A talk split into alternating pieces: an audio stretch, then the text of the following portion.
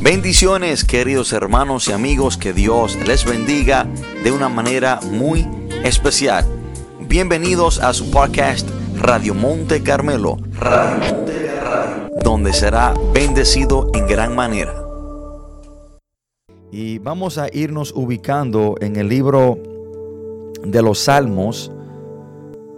Vamos a tomar la lectura de la palabra de Dios desde el Salmo 138 versículo 8. Salmo 138, versículo 8. Y cuando estemos ahí, leemos la palabra de Dios en el nombre poderoso de Jesús. Salmo 138, versículo 8. Y dice la palabra de Dios, Jehová cumplirá su propósito en mí. Tu misericordia, oh Jehová, es para siempre. No desampares la obra de tus manos. Lo repito. Jehová cumplirá sus propósitos en mí. Tu misericordia, oh Jehová, es para siempre. No desampares la obra de tus manos. Oremos, Padre, en el nombre poderoso de Jesús. Te adoramos, Dios, te bendecimos, te exaltamos y te glorificamos. Padre, a ti sea toda la gloria, toda la honra, todo el honor, toda pleitesía es tuya, oh Dios. Señor, en el nombre de Jesús, nos presentamos ante tu presencia para que sea usted Dios guiándonos, para que sea usted Señor abriendo nuestro entendimiento, nuestros corazones, para que este mensaje, Señor, pueda producir un cambio en nuestras vidas. Te pido, Espíritu Santo, que nos enseñe, que nos guíe y que nos dirija en este mensaje. Te pido, Padre, que la gloria y la honra solamente sea para ti, oh Dios. Y que tu palabra, Señor, cause un cambio en nuestra manera de vivir y en nuestra manera de pensar. Padre, todo esto te lo pedimos en el nombre poderoso de Jesús. Amén y amén. Hermanos, hoy quiero compartir este mensaje bajo el título El Dios de propósitos. El Dios para propósito. La palabra propósito significa, o un propósito es la intención o el ánimo por el que se realiza o se deja de realizar una acción. Se trata del objetivo que se pretende alcanzar. Este término indica la finalidad, la meta de una acción o de un objeto. Pero es, es es cumplir sus metas o sus deseos o sus sueños. No, hay un propósito que muchos debemos hacernos. No es para ellos importante de su vida. ¿Cuál es el propósito de mi vida? Pero la pregunta más importante no es esa, sino es cuál es el propósito de Dios para mi vida. Yo quiero que usted analice esto.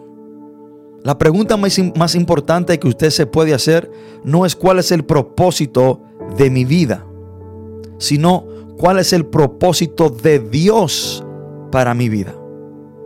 Y debemos de preguntarnos, hermano, y debemos de estar seguros de que estamos cumpliendo el propósito de Dios para nuestra vida.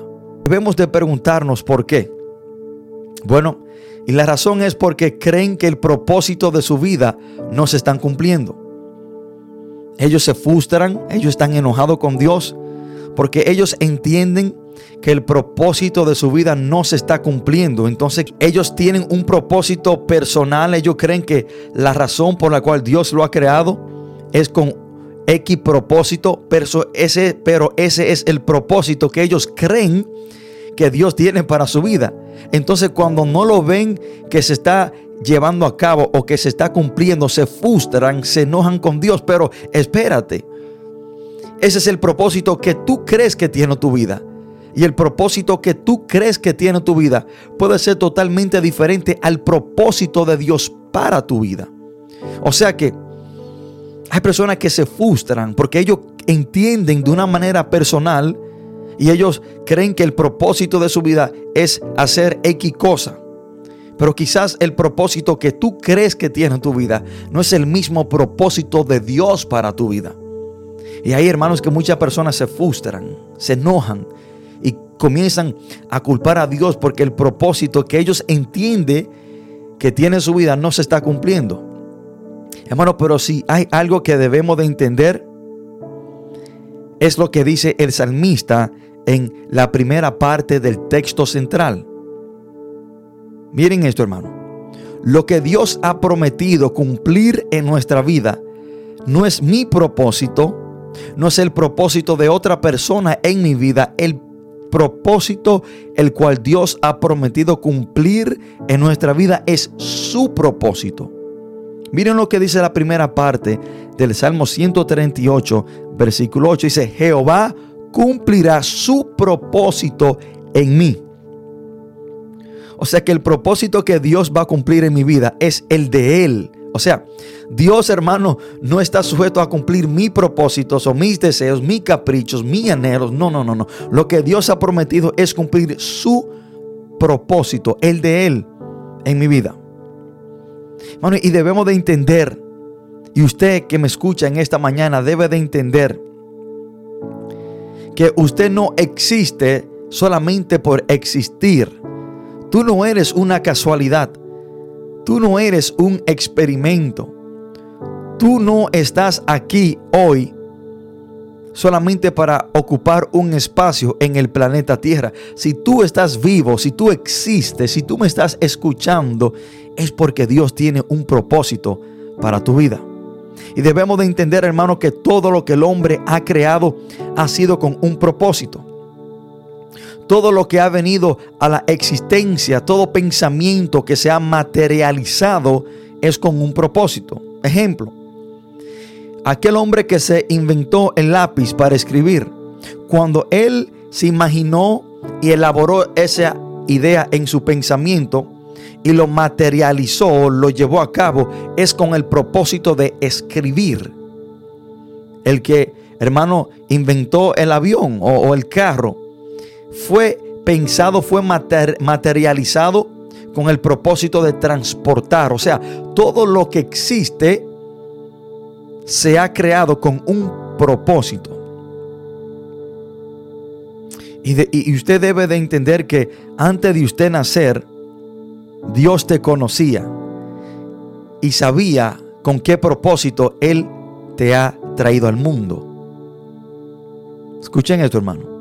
Antes de usted nacer, Dios te conocía y Dios sabía el propósito por la cual Él te iba a traer al mundo.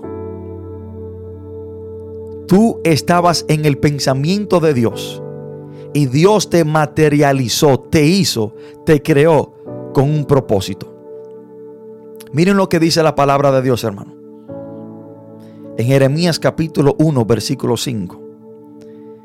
Y, algo que algo muy importante que cada hombre y cada mujer debe de siempre atesorar en su mente y en su corazón es de que Dios no te creó para darte un propósito. Yo quiero que usted le preste atención a esto. Esto es muy importante. Dios no te creó para darte un propósito, sino que Dios te creó porque ya tenía un propósito para tu vida. Y eso es totalmente diferente. Cuando algo es creado para después de ser creado darle un propósito, usted lo creó, hermano, para tenerlo ahí, sin saber qué iba a hacer con eso. Pero en Dios no es así. Dios, hermano, no nos creó para darnos un propósito, sino que Dios nos creó con un propósito antes de nosotros nacer, antes de nosotros, de nosotros, hermano, ser materializado, de nacer. Dios ya tenía un propósito para cada uno de nosotros. Notemos lo que dice Jeremías capítulo 1, versículo 5. Dice, antes que te formase en el vientre, te conocí. Y antes que nacieses, te santifiqué, te di por profeta a las naciones. O sea, que eh, Dios tenía un propósito para el profeta Jeremías antes de nacer, antes de formarlo en el vientre de su madre. O sea que Jeremías no nació y Dios no lo creó para después darle el propósito en su vida para que sea profeta, sino que antes de él nacer, antes de Dios formarlo a él en el vientre de su madre, Dios ya tenía un propósito por la cual este hombre iba a venir a la existencia. Hermano, y eso es, y eso es totalmente diferente. Dios no te creó para darte un propósito. Dios te creó con un propósito divino, específicamente para ti. El Salmo 139, versículo 16 dice lo próximo. Miembro vieron tus ojos y en tu libro estaban escritas todas aquellas cosas que fueron luego formadas, sin faltar una de ellas. O sea, hermano, que Dios tiene todo escrito en un libro antes de tú y yo nacer. Y hay algo que al hombre quizás le choque, hay algo que voy a decir que a muchas personas quizás, hermano, eh, lo confronte de una manera personal, pero es una gran verdad. Usted debe de entender que usted no fue creado para cumplir sus sueños. Usted no fue creado para cumplir sus deseos.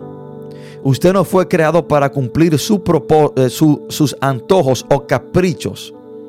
Usted fue creado por Dios para cumplir un propósito divino y específico de parte de Él. Hermanos, si hay algo que muchas personas pasan por alto, a unos cristianos, es que Dios tiene un propósito para cada una de nuestras vidas. Hermano, el Dios de Israel Jehová Dios de los ejércitos tiene un propósito para tu vida. Él es el único Dios que tiene un propósito. Él es el único Dios de propósitos. Él es el único Dios que dice que ha creado al hombre con un propósito.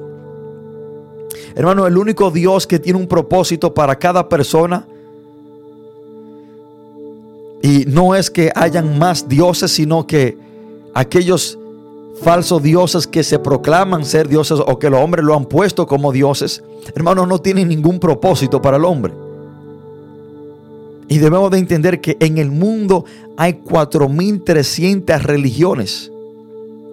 Y hay de 8.000 a 12.000 diferentes dioses que se adoran en el mundo.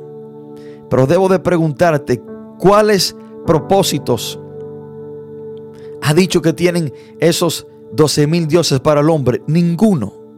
Mohammed no tiene ningún propósito para el hombre. Buda no tiene ningún propósito para el hombre. Atman, el Dios supremo de la India, no tiene ningún propósito para el hombre. Dalí Lama tampoco tiene ningún propósito para el hombre. Sin embargo, el Dios de Israel, el Dios de la Biblia, una y otra vez, desde el libro de Génesis hasta Apocalipsis, hermano, está lleno de los propósitos de Dios para el hombre. Por eso, hermano, es el título de este mensaje, el Dios de propósitos. Dios, Jehová Dios de los ejércitos, el Dios de Israel, es el Dios de propósitos. Y eso es algo que usted y yo debemos de atesorar.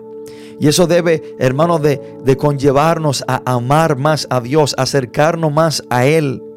Entendiendo, hermano, que si usted existe, si usted está respirando, si usted me está escuchando en esta hermosa mañana, no importa tu pasado, no importa tus fracasos, no importa tus debilidades, no importa tus errores, Dios tiene un propósito para tu vida. Y debemos de entender, hermano, que todo lo que Dios hace, lo hace con un propósito.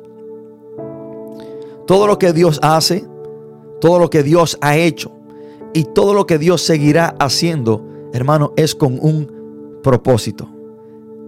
Dios no anda adivinando como muchos de nosotros. Dios no anda experimentando como muchos de nosotros. Hermano, Dios no anda haciendo, haciendo cosas para ver si dan resultado. Dios no anda haciendo experimentos para ver cómo le va. todo lo que Dios ha hecho, todo lo que Dios está haciendo Y todo lo que Dios hará es con un propósito divino. Hermano, y esto lo vemos en la vida de Jesús. Todo lo que Jesús dijo, lo dijo con un propósito específico y definido. Hermano, cuando Jesús abrió su boca, abrió su boca con un propósito. No como estos, entre comillas, profetas que andan diciendo cosas, hermano, sin ningún propósito. Andan diciendo cosas, hermano, sin ningún, eh, eh, eh, sin ninguna dirección específica. Hermano, todo lo que Jesús hizo, lo hizo con un propósito. Dios es un Dios de propósitos, hermanos. Donde quiera que Jesús, hermano, hacía algo, lo hacía con un propósito. Juan 9:3 dice la palabra. Cuando Jesús sanó un ciego, dice la palabra en Juan capítulo 9, versículo 3, respondió Jesús, porque sus discípulos le preguntaban que por qué este hombre había nacido ciego. Jesús les, responde de esta manera.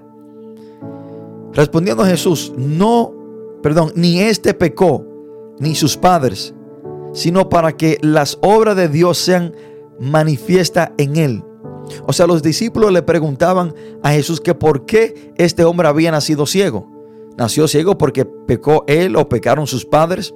Jesús le dice, no, él no, él no, nació, no nació ciego porque, perdón, él, él nació ciego no porque sus padres pecaron, no porque él pecó, sino que él nació ciego para que cuando yo lo sanase, Dios sea glorificado y Dios y su obra sea manifiesta. O sea, que cuando Jesús sanó a este hombre ciego, fue con un propósito y era para glorificar y para que las obras de Dios sean manifiestas. Entonces, hermanos, todo lo que Jesús hacía, lo hacía con un propósito. Pero también debemos de saber que donde Jesús iba, donde Jesús se movía, se movía con un propósito. Porque Él es un Dios de propósitos. Juan capítulo 4, versículo 4 dice la palabra que a Jesús le era necesario pasar por Samaria. O sea, Jesús pasó por Samaria con un propósito. Ahí había una mujer samaritana, la cual había tenido cinco maridos y aún el que tenía actualmente no era el de ella.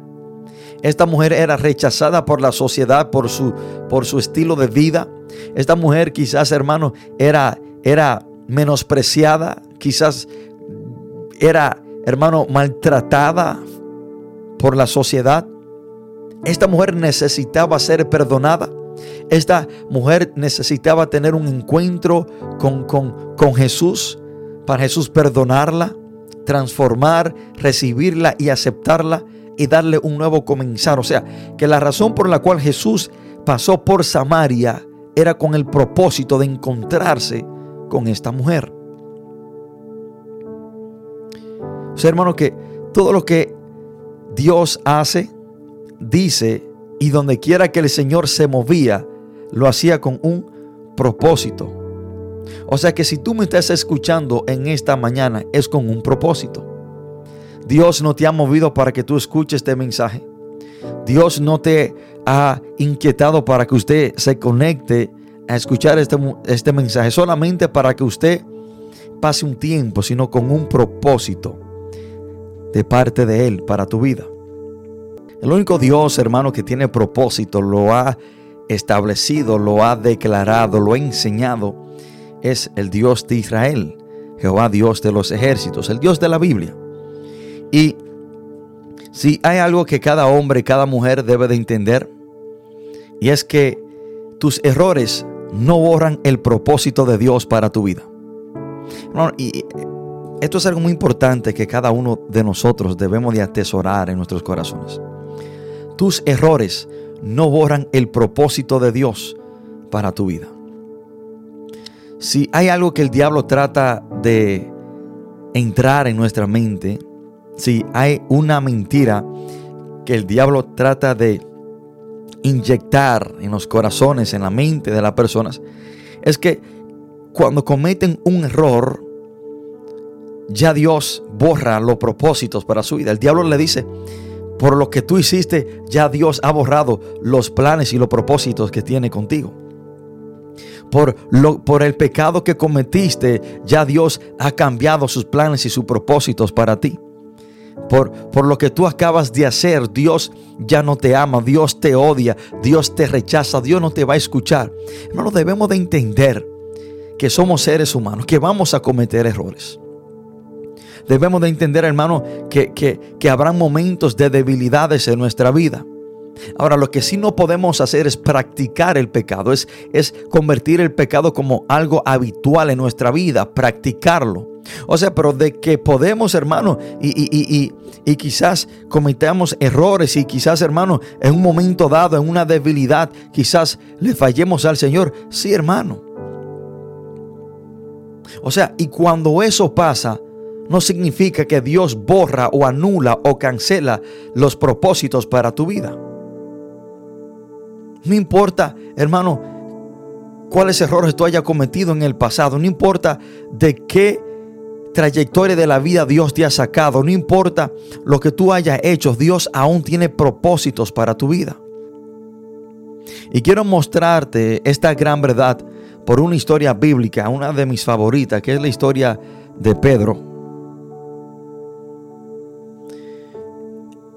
Pedro fue un hombre, hermano, lleno de debilidades. Pedro fue un hombre lleno de, vamos a decir, de faltas. Pedro en un momento dado le corta la oreja a uno de los soldados que vinieron a apresar a Jesús. Este hombre saca una espada, le corta la oreja a este soldado. Jesús se la vuelve a poner, o sea que Jesús encomienda, arregla el error que cometió Pedro. Pero también en otro momento dado, hermano, Pedro niega a Jesús. Cuando nosotros leemos el libro de Lucas capítulo 22, del 54 al 62, dice la palabra, la palabra, prendiéndole a Jesús, le llevaron y le condujeron a casa del sumo sacerdote. Y Pedro le seguía de lejos. Y habiendo ellos es encendido fuego en medio del patio, se sentaron alrededor y Pedro se sentó también entre ellos. Pero una criada al verle sentado al fuego, se fijó en él y dijo, también éste estaba con él. Pero él le negó diciendo, mujer, no lo conozco. Un poco después, viéndole otro, dijo, tú también eres de ellos. Y Pedro dijo, hombre, no lo soy. Como una hora después, otro afirmaba diciendo, verdaderamente también éste estaba con él, porque es Galileo. Y Pedro dijo, hombre, no sé lo que dices. Y enseguida, mientras él todavía hablaba, el gallo cantó. Entonces vuelto el Señor miró a Pedro y Pedro se acordó de la palabra del Señor que le había dicho, antes que el gallo cante, me negarás tres veces. Y Pedro saliendo fuera, lloró amargamente. Después que Pedro niega a Jesús,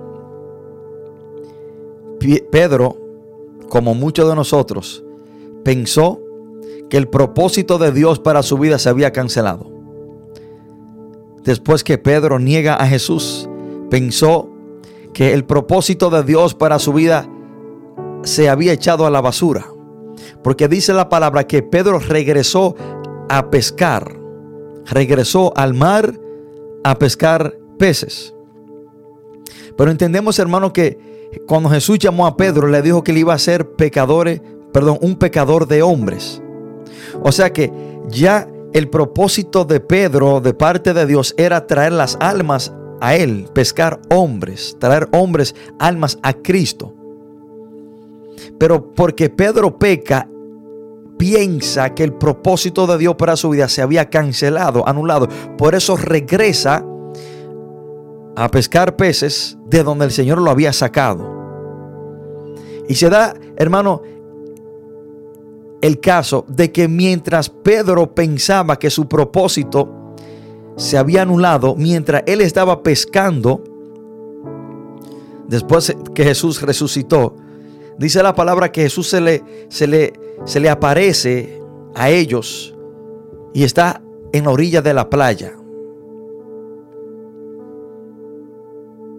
Y cuando ellos estaban en la orilla, cuando Jesús estaba en la orilla de la playa, mientras ellos pecaban, el Señor le dice que echaran la red a la derecha para que encuentren peces. Y dice la palabra que sacaron la red repleta de peces que casi se rompía. Juan capítulo 21. Y cuando ellos se dieron cuenta, hermanos, de que era Jesús, dice la palabra que Pedro se quita la ropa, se lanza de la barca para correr a encontrarse con el Señor. Ahora, notemos la conversación. Prestemos la atención a la conversación de Jesús con Pedro. Y esta conversación Jesús la tuvo con Pedro mientras Pedro pensaba que el plan, el propósito de Dios para su vida se había cancelado, se había anulado y estaba en el zafacón. Y miren lo que Jesús le dice a Pedro. Juan capítulo 21 del 15 en adelante. Cuando hubieron comido, Jesús dijo a Simón Pedro, Simón, hijo de Jonás, ¿me amas más que estos? Le respondió, sí Señor, tú sabes que te amo. Él le dijo, apacienta mis corderos. Volvió a decir la segunda vez, Simón, hijo de Jonás, ¿me amas? Pedro le respondió, sí Señor, tú sabes que te amo. Le dijo, pastorea mis ovejas. Le dijo la tercera vez, Simón, hijo de Jonás, ¿me amas? Pedro se entristeció de que le dijo la tercera vez, ¿me amas? Y le respondió, Señor, tú lo sabes todo. Tú sabes que te amo. Jesús le dijo, apacienta mis ovejas. De cierto, de cierto te digo, que cuando eras joven te ceñías e ibas a donde quieras, mas cuando ya seas viejo, extenderá tus manos y te ceñirá otro y te llevará a donde no quieras. En este escenario, Jesús vuelve, hermano, a acordarle a Pedro cuál era el propósito que él tenía para él y que ese propósito estaba vigente. O sea, el que Pedro había negado a Jesús, el que Pedro le había cortado la oreja al soldado, no canceló el propósito de Dios para la vida de Pedro que lo llamó a pastorear sus ovejas. O sea, que Jesús había llamado a Pedro con el propósito, lo había creado con el propósito de que él fuera el que guiara a sus ovejas, a sus seguidores. Por eso fue que Pedro fue el primer pastor de la iglesia primitiva. O sea, hermano, que Jesús llama a Pedro y le confirma tres veces y le deja saber que el propósito por la cual él lo había creado aún estaba vigente al pesar de sus errores y al pesar de que él lo había negado. Hermano, y esto es algo que usted y yo debemos de atesorar en nuestros corazones, en nuestra mente. Y es que, aunque, hermano, cometamos errores, aunque quizás, hermano, seamos engañados y quizás por el temor pequemos o por cualquier situación, el propósito de Dios aún está vigente para tu vida. Ahora, con esto, no te estoy diciendo que tú puedes ir y vivir una vida como a ti te den gana, practicando el pecado y que el propósito de Dios se va a cumplir en tu vida. No. O no es que tú vas a permanecer en, ese estado pecaminoso. Des en cuenta que cuando Pedro negó al Señor, hermano, se quebrantó, lloró amargamente y regresó al Señor otra vez. Cuando una persona peca y permanece en ese estado, permanece practicando el pecado, eso estanca los propósitos de Dios, lo detiene o lo anula cuando Saúl había, hermano, sido desobediente al Señor por varias veces, no vemos que Saúl, hermano, se arrepiente ante el Señor. No vemos ninguna actitud en él de arrepentirse o de reconocer su mal. Por eso dice la palabra que Dios lo desechó como rey. O sea, él por su desobediencia, él por su constante rebeldía contra Dios, canceló los planes y los propósitos de Dios para su vida. Ahora, ¿qué nosotros debemos hacer, hermano? Si usted comete un error, si usted peca, arrepiéntase de todo corazón. Póngase a cuenta con el Señor y póngase a su disposición, hermano, y los planes y, los propósitos de Dios para su vida seguirán vigentes. Eso es algo que nosotros debemos de entender.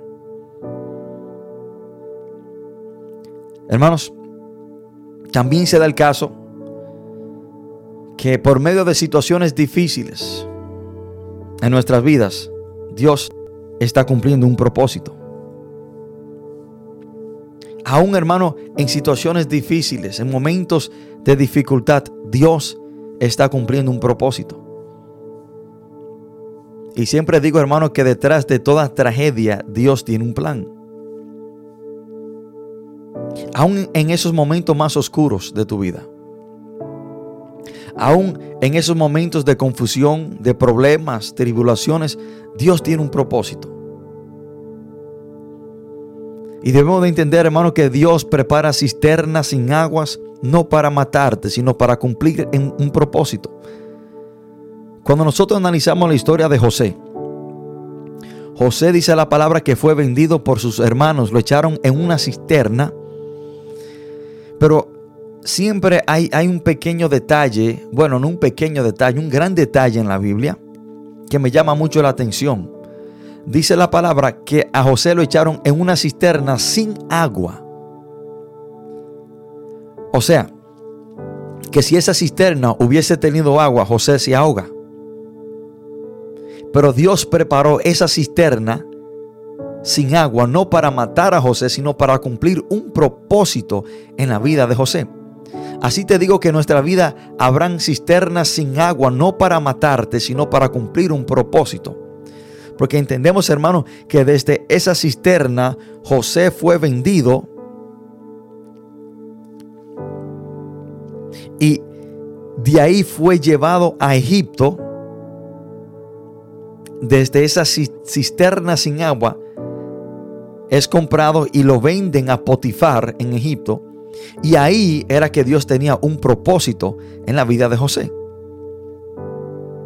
Ahí fue, hermano, que José le interpretó el sueño al faraón y le dijo que se acercaban siete años de hambre y siete años de abundancia. Y por esa razón, hermano, José fue puesto como el segundo hombre más poderoso en Egipto. Y por esa razón fue que él pudo salvarle la vida a toda una nación, incluyendo a sus propios hermanos que le habían vendido. Y notemos, hermanos, lo que dice la palabra en Génesis capítulo 50, versículo 20. Y estas fueron palabras de José mismo.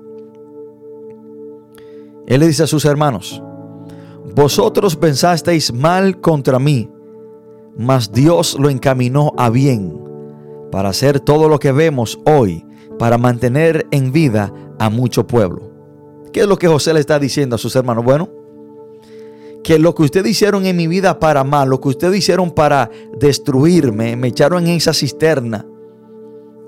Lo que ustedes pensaron que iba a ser una maldición, el fin de mi vida, Dios lo encaminó para bien. O sea, que detrás de ese momento difícil, de esa dificultad, de esa tribulación, Dios tenía un propósito. Y así te digo lo mismo.